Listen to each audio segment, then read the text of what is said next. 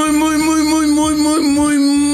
las tengan y mejor las pasen, mis queridos barra livers, mis queridos barra bravas. Continuamos platicando con Alejandro Castro. Se puso re buena la parte 1, pero esta segunda parte hablará de Cruz Azul y de muchas, muchas cosas más. Continuamos con Alejandro Castro. Quédese porque ya comenzó el mejor podcast a nivel mundial. Sí, donde usted tiene voz porque el barra brava le da voz a usted. Continuamos con mi amigo, mi hermano del alma, Alejandro Castro. Llegó el día, llegó el momento, ya está aquí. La tuya.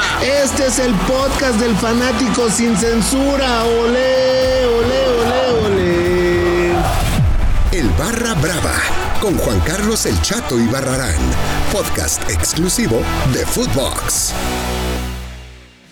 Y después de esa etapa te vas y regresas otra vez al ascenso, ¿no? Regresas con San Luis. Sí, fui a San Luis un año. Un año.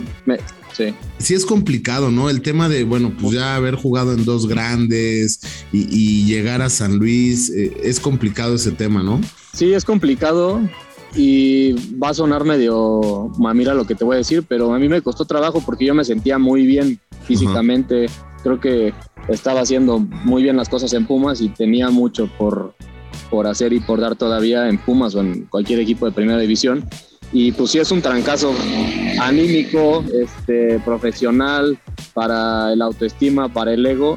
Y, sí, sí me costó mucho trabajo, pero también cuando estaba en San Luis dije, a ver, ya estás aquí, estás, sigues haciendo lo que te gusta, disfrútalo y viví muy bien, eh, lo disfruté mucho, eh, hice muy buenos amigos, en San Luis viví muy bien, mi familia estuvo muy contenta, entonces también me quedo con, con esos recuerdos.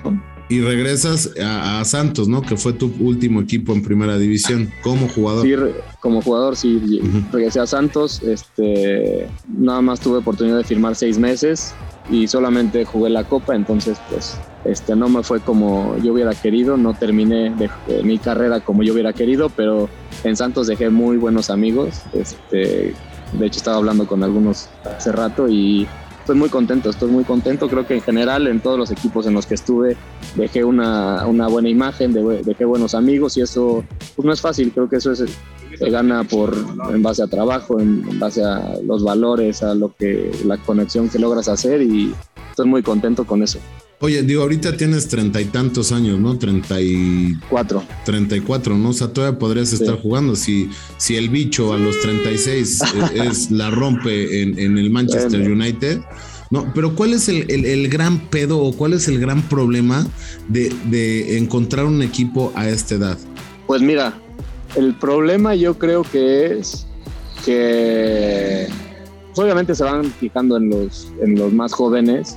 Eh, piensan que lo que yo percibo, ¿eh? piensan que a los 32 ya estás frito y cabrón, pues es cuando mejor estás, o sea, cuando este, eres más responsable, cuando te cuidas más, cuando estás como en plenitud y, muchas veces la gente piensa que a los 32 ya no puedes jugar. Entonces yo creo que es un error muy grande. Creo que tienes muchísimo que aportar, tanto dentro como fuera de la cancha a los jóvenes. A mí me parece que muchas veces llegan sin, sin muchos argumentos. Argumentos me refiero técnicos, este, de orientación. Eh, yo creo que les hace falta eso, ¿no? Porque yo te decía hace rato, pues sí, puedes llegar y entrenar con primer equipo, pero el pedo no es entrenar, el pedo es mantenerte y tener buenos hábitos y juntarte con, con, gente que trabaje, con gente honesta. Digo, hace tiempo que yo no estoy dentro de un equipo, pero no sé si ahorita haya mucha gente así. Yo tuve la fortuna de contar con compañeros así y se los agradezco y me sirvió para, no solo para el fútbol, para mi vida, porque pues, generé buenos hábitos este, de comida, de descanso, de cuidarte. Entonces, pues son cosas que yo agradezco y, y son cosas que la gente a veces no se da cuenta y no valora, ¿no? Oye, y anduviste ahí, digo, ya, ya retirado, anduviste viendo qué onda ahí con, con San Luis, ¿no? Cuando estaba Memo. Sí, tuve la oportunidad y le agradezco muchísimo a Memo eh, que me invitara a trabajar en San Luis este, de auxiliar. Digo, como equipo nos fue bastante mal, pero en lo personal yo lo agradezco mucho, ¿no? Fue un gran, gran aprendizaje. Este, no me lo esperaba en ese momento, lo valoré mucho, lo disfruté mucho eh, me di cuenta de muchas otras cosas que como jugador no me di cuenta y es muy bonita, muy, muy padre tener la posibilidad de transmitir lo que, pues, lo que sabes o lo que entiendes y lo que a mí me tocó vivir es algo, algo padrísimo y lo disfruté mucho. Oye, y ya entrando al tema de la segunda etapa en, Cruz Azul, este Cruz Azul super líder, este Cruz Azul que la venía rompiendo, ese Cruz Azul que puta ilusionaba a todos los celestes, ¿no? Eh, ¿cómo, ¿Cómo te sentías tú en esta segunda etapa en Cruz Azul, ya maduro, ya teniendo un nombre, ya siendo, o sea, había sido ya seleccionado en inferiores, ya tenías llamados en, el en la selección mayor? O sea, ¿cómo, ¿cómo llega a ti esta segunda etapa en Cruz Azul, Alex? Pues mira, me sentía eh, seguro, me sentía, o sea, seguro de mí, no, seguro en, mal sentido de la palabra, me sentía, no sé si pleno, porque siempre, siempre he sido de querer, o sea, siempre he creído que puedes mejorar y puedes hacer un poco más, pero me sentía muy bien, creo que pasaba por muy buen momento, físicamente me sentía súper bien, tenía muy buena relación con mis compañeros, teníamos un gran grupo de trabajo y creo que eso también se reflejaba en la cancha y pues estaba muy emocionado, muy ilusionado. Eh, creo que fueron muy pocos los torneos que hicimos malos torneos, entonces eso te dejaba ver pues la calidad eh, humana del grupo y obviamente la calidad este, pues, futbolística que había. Eh, me sentía parte importante del equipo y pues es padrísimo, es padrísimo sentirte sentirte importante, sentir que aportas, que puedes, que, que, puedes ser parte importante de una historia, ¿no? Entonces lo disfruté mucho también. ¿Y qué pasó en esa final, mi Alex? ¿Qué demonios pasó en esa final? O sea, si hoy, digo, platicando así de cuates como se platica aquí en el Barra Brava, mi Alex, híjole, ¿cuántos jugadores de esa final hoy están perdidos en el espacio, ¿no? O sea, no digo que tú estés perdido, porque tú sigues preparándote en el fútbol, ¿no? Pero, o sea, híjole, recordar pues, o sea, el Chuleta está en Guatemala, ¿no? O sea, ya después de Santos, ya ahí tuvo una época ahí rara y desapareció. Josgard, este, tú, ¿no? O sea, todos estos jugadores que, que, perdieron esta, esta final, ¿no? Sí, pues creo que solamente literal siguen jugando tanto Chuy como como Cata, ¿no? Sí, que ahí están, son los únicos eternos de Cruz Azul. Son los únicos eternos de Cruz Azul. ¿Qué pasó en, esa final, Alex? O sea, o sea, en verdad les costó trabajo salir adelante. El entrenamiento invisible es algo bien importante para el futbolista, que, no lo ve, ¿no? Que es el psicológico. Eh, les pegó, digo, después de ese remate de, de Moisés Muñoz, pues lamentablemente, pues creo que te pega a ti en la maldita pierna, ¿no? Sí, yo la intenté sacar y no la saqué, evidentemente. Sí, digo. O sea, gracias, gracias a ti, gracias a ti, hoy Moisés Muñoz es millonario. Es millonario. gracias a su trabajo. Yo no, no, no, no, no, Ese gol, pues. ese gol nadie sabía quién era Moisés Muñoz hasta ese gol, mi Alex. Lo que es aquí, mira, plática entre nosotros. No, pues digo, son, son cosas que pasan, ¿no? Y por supuesto que la pasé, si te digo muy mal, te estoy mintiendo porque la pasé de la chingada. Ajá pero pues así me tocó vivirla, así, así nos tocó a todos, creo que todos la sufrimos mucho. Este, hasta siendo muy honesto, yo creo que hasta hace poco, poco tiempo, realmente me sentí como liberado y aliviado de, toda esta situación. Pero bueno, pues ya, ya pasó. Este, me acuerdo que terminó el torneo y me tocó ir a la selección a jugar una Copa Oro entonces también en ese momento pues tuve que cambiar el chip en chinga, ¿no? Porque pues se venía eso, era la selección, o sea, en cualquier momento, circunstancia, para mí lo mejor que me pudo pasar como futbolista fue representar a mi país y, lo, agradezco muchísimo, lo disfruté, pero fue, fue como un sub y baja de, emociones, ¿no? Es, es la de 2013, ¿no? En Estados Unidos. 2013, ajá.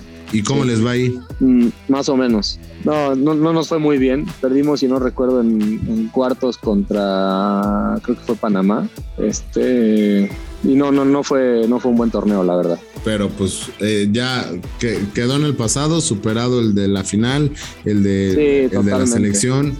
Y bueno, pues digo, hoy tienes una familia hermosa eh, diría envidiable, pero la envidia es, ser ojete, ¿no? O sea que es una familia muy bonita, ¿no, mi Alex? Sí, la verdad me quedo con cosas muy, muy padres del fútbol. Obviamente me tocaron vivir cosas difíciles, pero estoy muy contento, muy orgulloso de la carrera que hice. Este, nunca me vi envuelto en ningún tipo de, de situaciones O ajenas. sea, en una peda externas. con.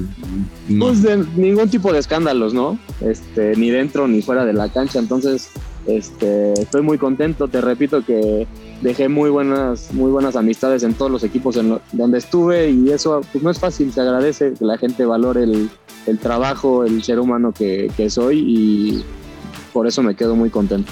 Oye, ya para, para terminar, eh, mi Alex, digo, agradeciéndote que hayas estado en el mejor podcast eh, del mundo mundial.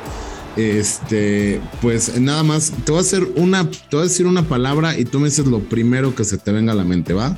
Órale, Venga. Jorge Campos, ídolo. peor momento. Es un tema personal.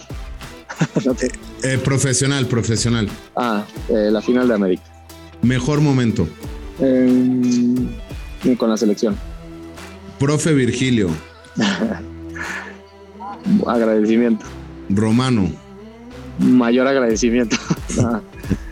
Ma- Marcarián, este.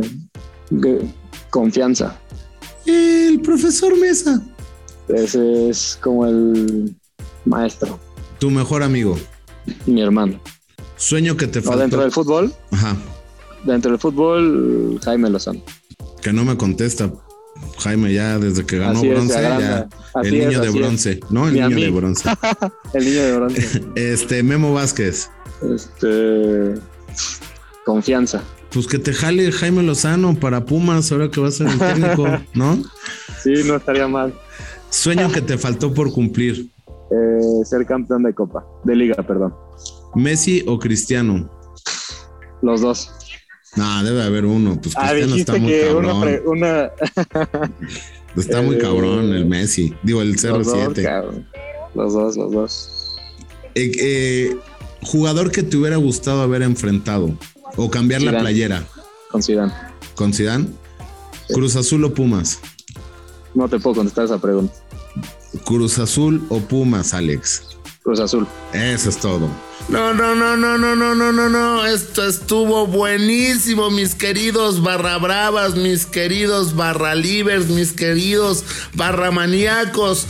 Donde pueden escuchar el barra brava en cualquier plataforma digital. Sí, ahí estamos. Gracias por hacernos el podcast más escuchado a nivel mundial. Y si usted quiere que entrevistemos a alguien, escríbanos a las redes sociales de Footbox. Sí, sí, escríbanos ahí. Yo soy Juan Carlos El Chato Ibarrarán y me despido de ustedes no sin antes decirles que la actitud es como una llanta ponchada. Si no la cambias, no avanzas. Alegría. El Barra Brava con Juan Carlos El Chato y Barrarán, podcast exclusivo de Footbox.